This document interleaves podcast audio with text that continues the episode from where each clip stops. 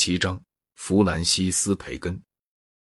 弗兰西斯·培根（一五六一年至一六二六年）是近代归纳法的创始人，又是给科学研究程序进行逻辑组织化的先驱。所以，尽管他的哲学有许多地方欠圆满，他仍旧占有永久不倒的重要地位。他是国玺大臣尼可拉斯·培根爵士的儿子。他的姨母就是威廉·西塞尔爵士及后来的伯利勋爵的夫人，因而他是在国事氛围中成长起来的。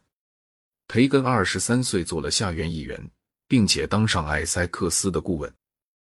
然而，等到艾塞克斯一失宠，他就帮助对艾塞克斯进行起诉。为这件事，他一向受人严厉非难。例如，里顿斯揣奇在他写的《伊丽莎白与艾塞克斯》里。把培根描绘成一个忘恩背义的大恶怪，这十分不公正。他在艾塞克斯中军期间与他共事，但是在继续对他忠诚就会构成叛逆的时候抛弃了他。在这点上，并没有丝毫甚至让当时最严峻的道德家可以指责的地方。尽管他背弃了艾塞克斯，当伊丽莎白女王在世期间，他没有得到十分宠信。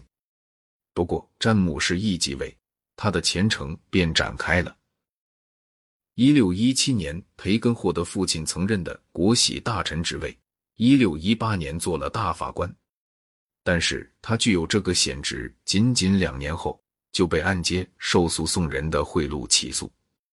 培根承认告发事实，但只声辩说赠礼丝毫不影响他的判决。关于这点，谁都可以有他个人的意见。因为在另一种情况下，他本来要做出什么判决，不会有证据。他被判处罚金四万镑，监禁伦敦塔中，期限随国王的旨意，终生逐出朝廷，不能任官职。这判决不过执行了极小一部分，并没有强令他缴付罚款。他在伦敦塔里也只关禁了四天，但是他被迫放弃了官场生活。而以撰写重要的著作度他的余年。在那年代，法律界的道德有些废弛堕落，几乎每一个法官都接受馈赠，而且通常双方的都收。如今我们认为法官受贿是骇人听闻的事，但是受贿以后再做出对行贿人不利的判决，这更骇人听闻。然而在那个时代，馈赠是当然的惯例。做法官的凭不受赠礼影响这一点表现美德。培根遭罪本是一场党派争讧中的风波，并不是因为他格外有罪。他虽不是像他的前辈托马斯·莫尔爵士那样一个德操出众的人，但是他也不特别奸恶。在道德方面，他是一个中常人，和同时代大多数人比起来不优不劣。培根过了五年退隐生活后。有一次，把一只鸡肚里塞满血做冷冻实验时受了寒，因此死去。培根的最重要的著作《虫学论》在许多点上带显著的近代色彩。一般认为他是“知识就是力量”这句格言的创造者。虽然以前讲过同样话的也许还有人在，他却从新的着重点来讲这格言。培根哲学的全部基础是实用性的。就是借助科学发现与发明，使人类能治愈自然力量。他主张哲学应当和神学分离，不可像经院哲学那样与神学紧密揉杂在一起。培根信正统宗教，他并非在此种问题上跟政府闹争执的那样人。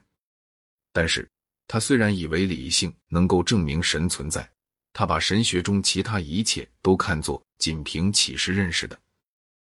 的确。他倒主张，如果在没有启示协助的理性看来，某个教理显得极荒谬，这时候信仰胜利最伟大。然而，哲学应当只依靠理性，所以它是理性真理与启示真理二重真理论的拥护者。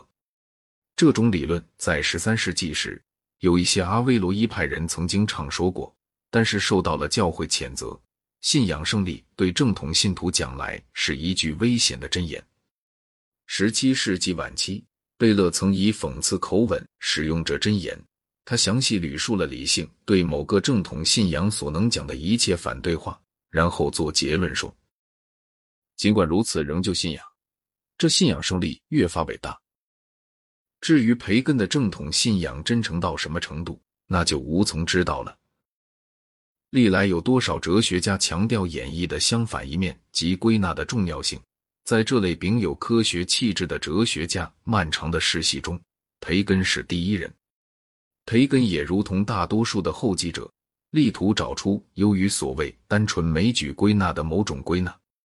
单纯枚举归纳可以借一个寓言做实例来说明。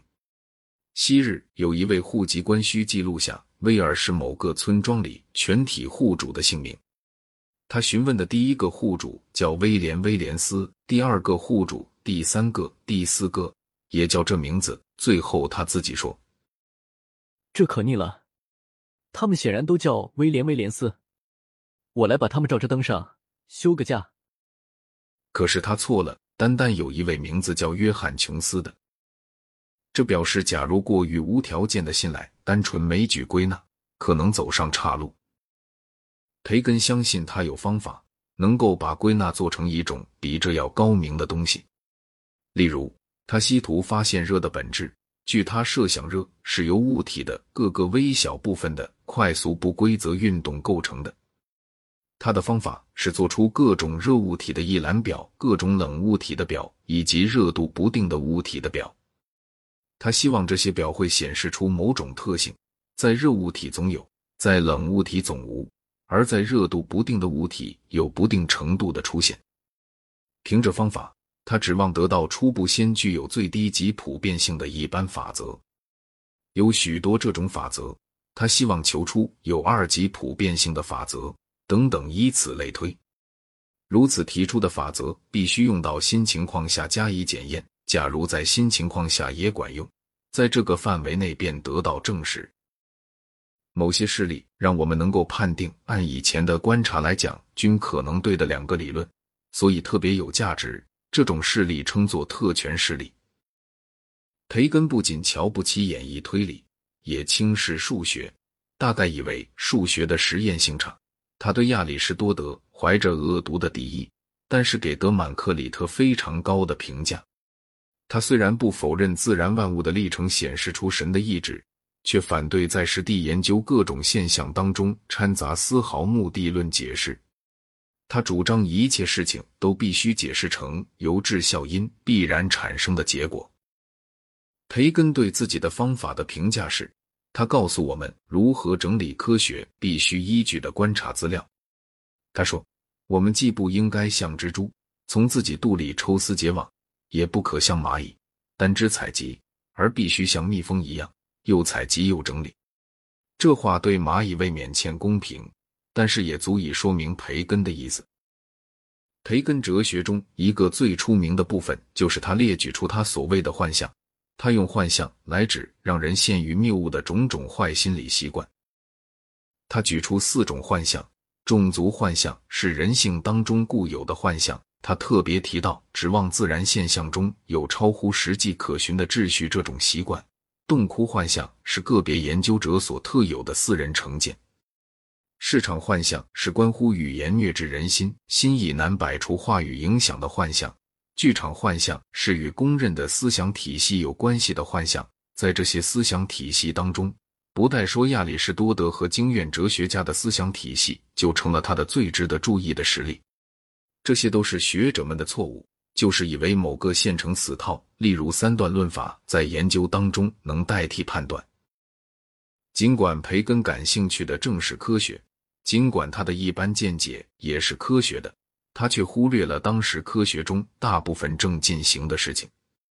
他否定哥白尼学说，只就哥白尼本人讲，这还情有可原，因为哥白尼并没提出多么牢靠的议论。但是开普勒的新天文学发表在一六零九年，开普勒总该让培根信服才对。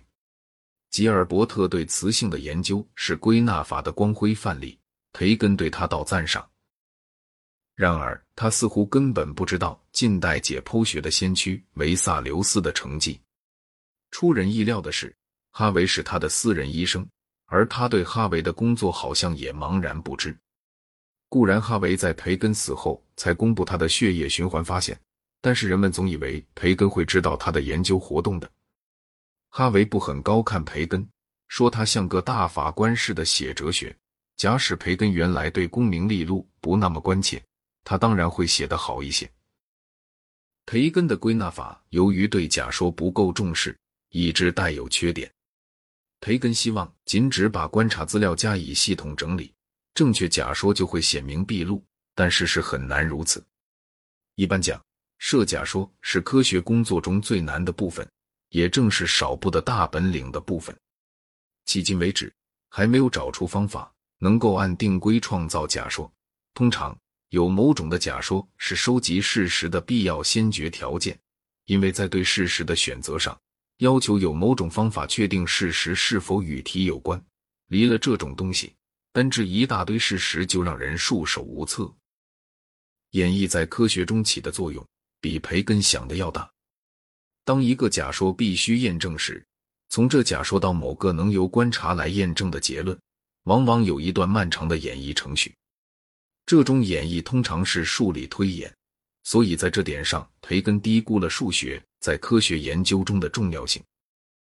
单纯枚举归纳问题到今天依旧是悬案，涉及科学研究的细节，培根排斥单纯枚举归纳，这完全正确，因为在处理细节的时候，我们可以假定一般法则。只要认为这种法则妥善，就能够以此为基础建立起来多少还比较有利的方法。约翰·斯图亚特·穆勒设出归纳法四条规范，只要假定因果律成立，四条规范都能用来有效。但是穆勒也得承认，因果律本身又完全在单纯枚举归纳的基础上才信得过。科学的理论组织化所做到的事情。就是把一切下级的归纳归拢成少数很概括的归纳，也许只有一个这样的概括的归纳，因为被许多的事例所证实，便认为就他们来讲，何当承认单纯枚举归纳？这种事态真不如意到极点。但是无论培根或他的任何后继者，都没从这局面中找到一条出路。